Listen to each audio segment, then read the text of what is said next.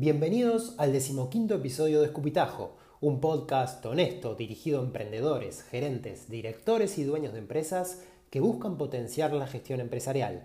Continuamos con la segunda temporada del podcast, que tiene como objetivo conversar con expertos y referentes sobre mitos que hacen y deshacen a los negocios.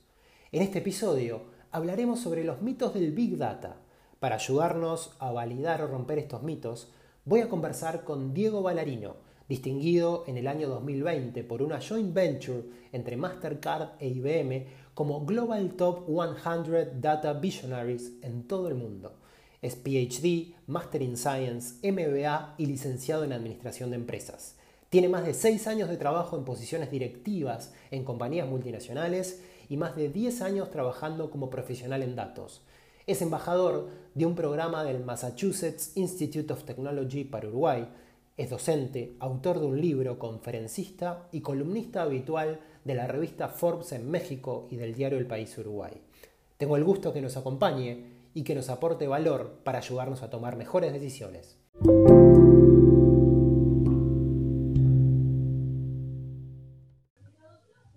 Hola Diego. Hola Alan, ¿cómo andas? Un gusto charlar contigo. Diego, muchísimas gracias a vos por sumarte a Escupitajo y por aportarnos valor en, una materia que seguramente nos dé mucha base para tratar de estos temas que a veces o son olvidados o no se toman en cuenta o recién se empiezan a hablar.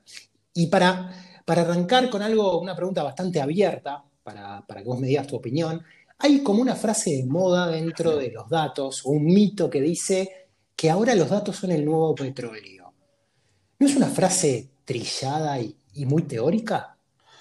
Totalmente de acuerdo contigo, que es una frase eh, muy trillada. La verdad es que esto surge en una publicación del 2017 de Economist, en donde no por ser tan trillada no es, no es verdad. ¿Qué te quiero decir con esto? Es, eh, muchas veces nos agarramos de que los datos son el nuevo petróleo y con eso justificamos una cantidad de eh, información que no tiene valor. El tema acá es, es qué es el petróleo y qué es los datos y qué diferencia hay entre uno y otro. Y conceptualmente entender que el petróleo es un bien escaso y los datos es un bien bastante este, eh, reducido, es decir, este, al contrario, perdón, es un bien escaso el petróleo y es un, es un bien bastante común los datos y, y el gran problema que tenés en los datos es saber qué dato sirve qué dato es realmente petróleo y qué dato es este, basura, digamos. ¿no? Entonces ahí, si bien es una frase bastante trillada, es una frase que hay que entenderlo para poder jugar con esto de, la ciencia de los datos. ¿no? Y, si te diría que vos la reformules, o una frase que, que, diría, bueno, esto es mucho más real, o esto se adapta a nuestros países tercermundistas, o esto se aplicará en Sudamérica, ¿cuál sería esa frase de qué son los datos? Los datos es valor para la empresa. Eh, y como todo activo que genera valor en la empresa, hay que saber gestionarlo y hay que saber eh, utilizarlo.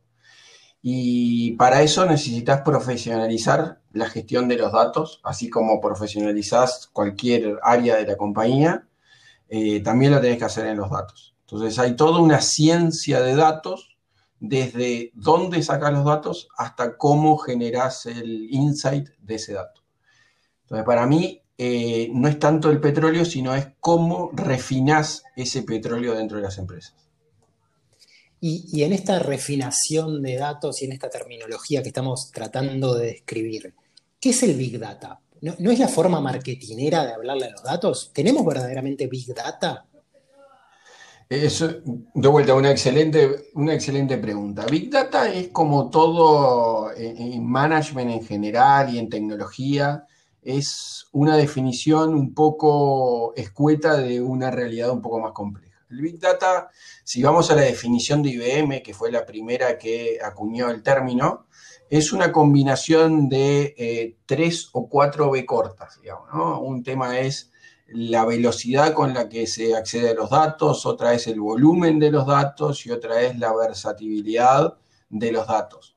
eh, vos tenés datos que, eh, eh, como las redes sociales, por ejemplo, que, o sensores de máquinas y demás, que cada milisegundo te están tirando un dato a una velocidad que es este, importante, para llamarlo de cierta manera.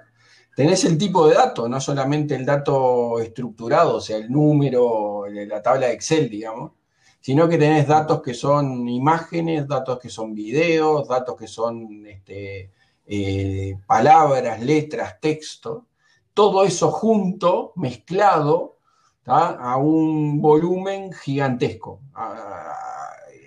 Cuando te hablo de gigantesco, porque siempre, en esto de la tecnología, siempre hay mucho volumen de, información, te estoy hablando de que es difícil eh, guardar toda esa información. Por lo tanto, vos a medida que te va llegando la información, te van llegando los datos, los tenés que procesar tenés que identificar insight y tenés que tirar lo que no te sirve y utilizar lo que realmente genera valor.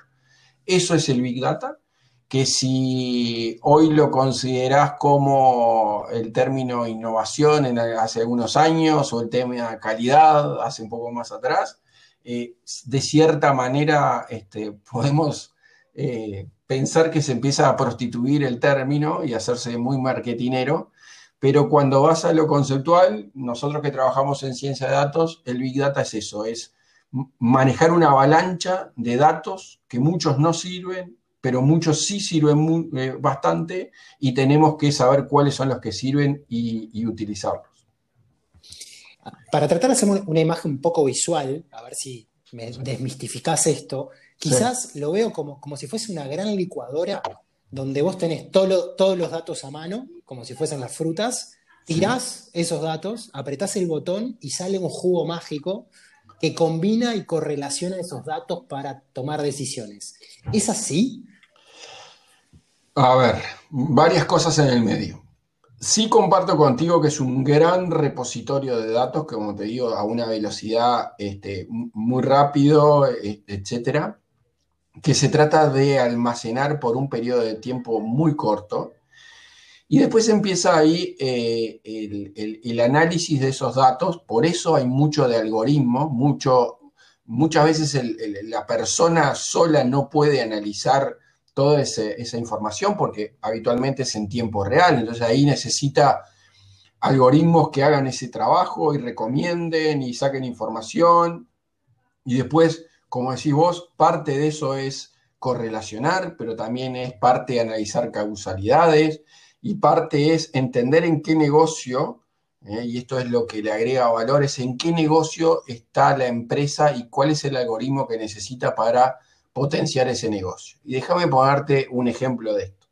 Si yo estoy en un negocio de analizar, por ejemplo, si una persona va a caer en default o no si le doy un préstamo, si le doy una tarjeta de crédito. En realidad yo tengo un volumen de información grande, quizás no big data porque no es una información que me entra permanentemente a una velocidad de tiempo real, pero sí es, un volumen importante. Y yo lo que necesito entender es qué variables me pueden explicar si la persona va a terminar haciendo default o no. Y ahí hay un negocio que es el negocio de la correlación. Es decir, yo puedo encontrar variables que me correlacionen, o sea que digan, mira, todos los que se comportaron de cierta manera habitualmente caen en default. Por ejemplo, todos los que pierden la cédula habitualmente tienen una correlación en caer en default. Entonces, a mí lo que me interesa es identificar quiénes son las personas que, perdieron la cédula y esas personas van a tener una valorización diferente a las que no la perdieron. Si vos me preguntás si eso tiene causalidad o no, muy probablemente no tenga causalidad, pero sí me puede dar una idea de si le doy un préstamo o le doy una tarjeta a una persona porque hay una correlación fuerte entre las dos. Lo otro es analizar causalidad, es decir, la verdad es por qué la persona no paga el préstamo, o por qué la persona no compra o por qué la máquina se va a romper. Entonces, ahí es otro tipo de universo, otro tipo de análisis, otro tipo de algoritmo que explica justamente eso, las causas de la variable independiente, de por qué no compra. Entonces hay otro tipo de variables que probablemente no sean las mismas de la correlación, sino sean otras, que me pueden llevar a explicar, bueno, a ver, la persona no compra porque no tiene voluntad de compra. Sí tiene la necesidad, pero no tiene la voluntad. Entonces yo tengo que entender o tengo que disponer de una variable que me muestre disponibilidad, eh, voluntad de compra. Y ahí yo tengo una variable de causalidad. ¿Me explico? Se entendió.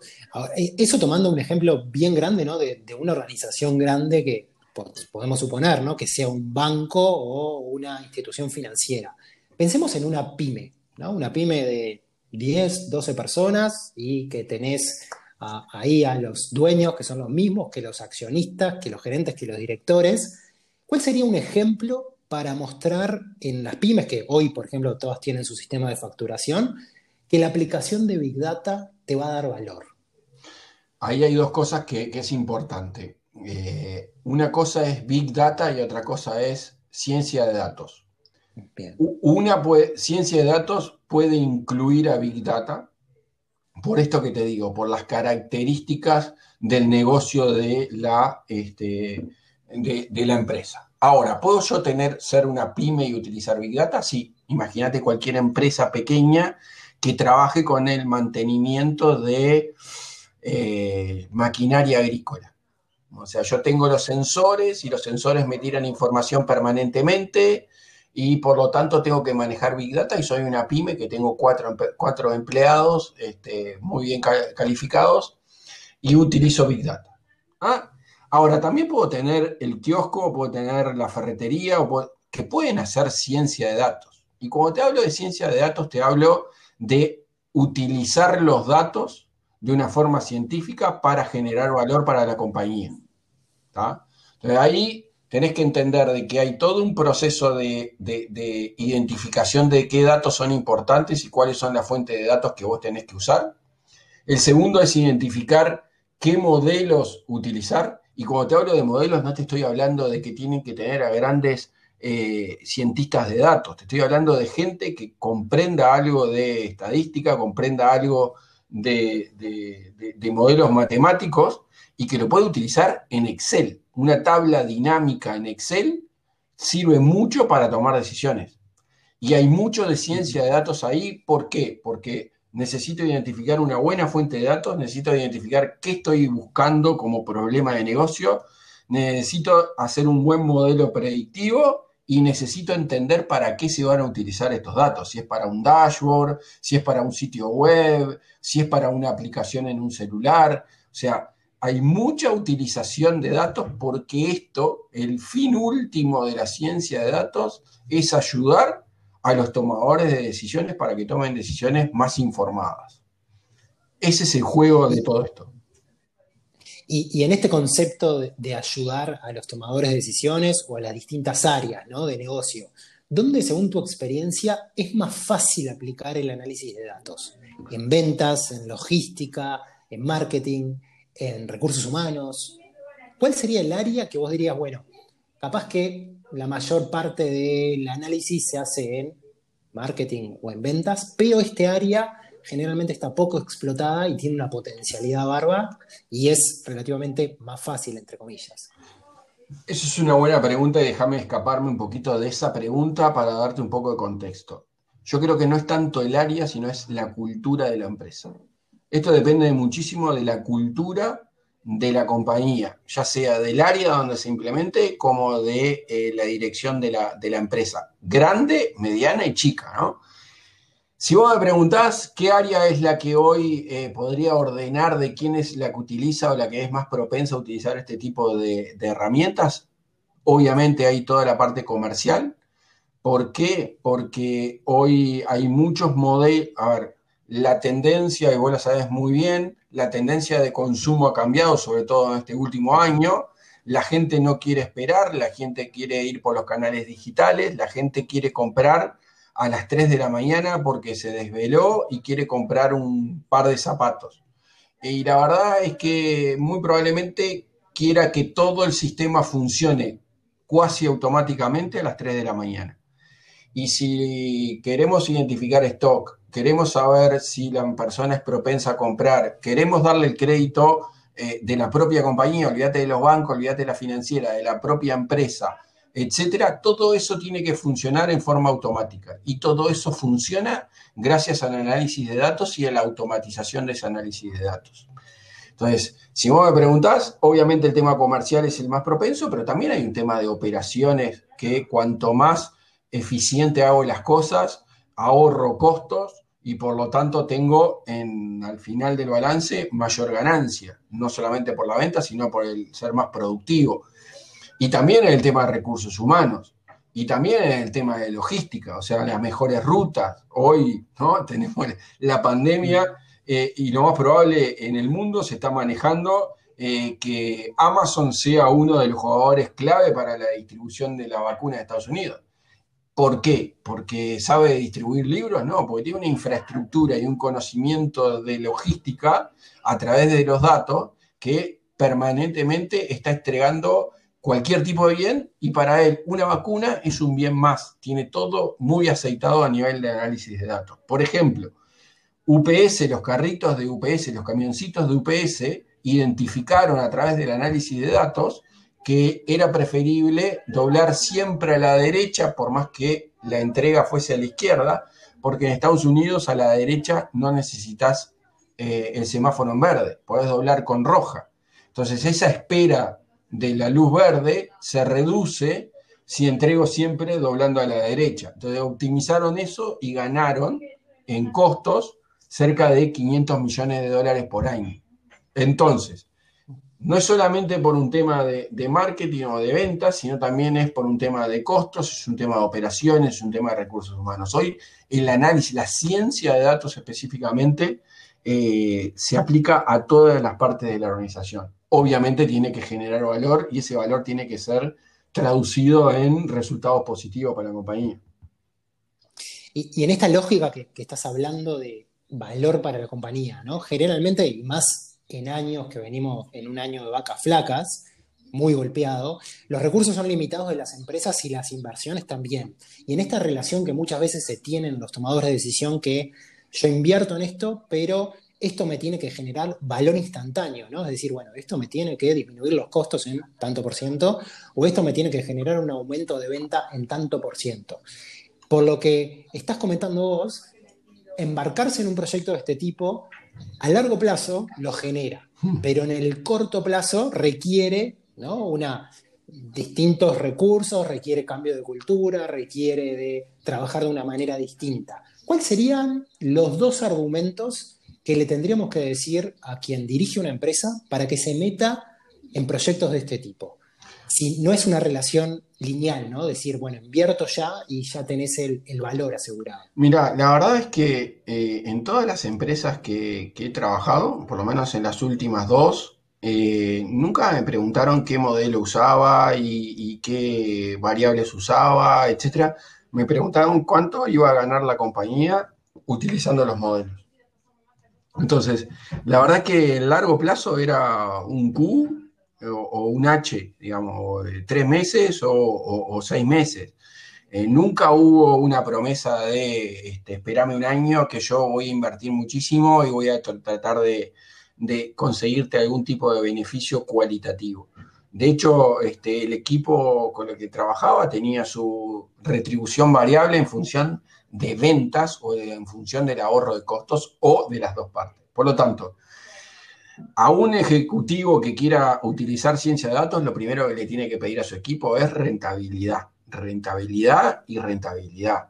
Eh, no solo asociada al revenue, también, sino también asociada al costo. Y la verdad es que esto se puede hacer con herramientas que no implican una mayor inversión, eh, porque hay mucho de open source. Este, lo que sí hay inversión es en capital humano, que obviamente ese talento también le queda a la compañía. Entonces, eh, si vos me preguntás, el, dato, y volviendo a tu pregunta inicial, ese nuevo petróleo, es un activo de la compañía. Este, desde mi perspectiva, tendría que estar dentro del estado de resultados, porque es un activo que tiene la compañía. ¿Qué tanto lo está utilizando? ¿Qué tanto lo está rentabilizando?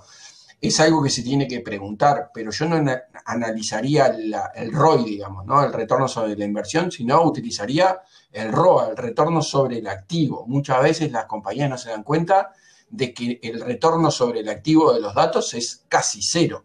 Entonces, si yo le pongo talento a esa gente, la rentabilidad tiene que venir rápido. Es decir, obviamente no voy a ahorrar 500 millones de dólares como UPS por año, pero muy probablemente sí pueda entender mejor a mis clientes y pueda en el corto plazo, te estoy hablando en un mes, mes y medio, puedo entender un modelo de propensión, quiénes son los que me van a comprar y ser más eficiente en darle un mensaje este, totalmente targetizado a, mis clientes, saber quiénes no me van a comprar, saber cómo puedo ahorrar costos si utilizo una herramienta o utilizo otra herramienta, en el sentido de uso eh, la máquina A o la máquina B, o sé cuándo la máquina B se me va a romper porque hice un modelo predictivo que se va ajustando automáticamente a medida que la máquina va funcionando y me dice, mira, cambia el filtro de aceite en un mes y medio porque en dos meses se te funde eh, la máquina.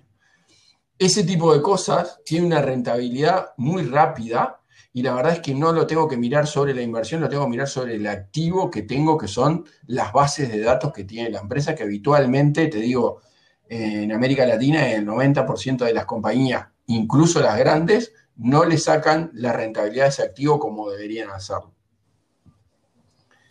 Y, en esta concepción del análisis de datos, y esto que estás hablando mucho vos de tratar de predecir o adelantarse a cierto futuro, ¿no? Es como si hago un paralelismo de, entre comillas, muy entre comillas, de ser meteorólogos y predecir el clima en base a determinadas variables de la atmósfera, de la humedad, de los vientos, etcétera, etcétera.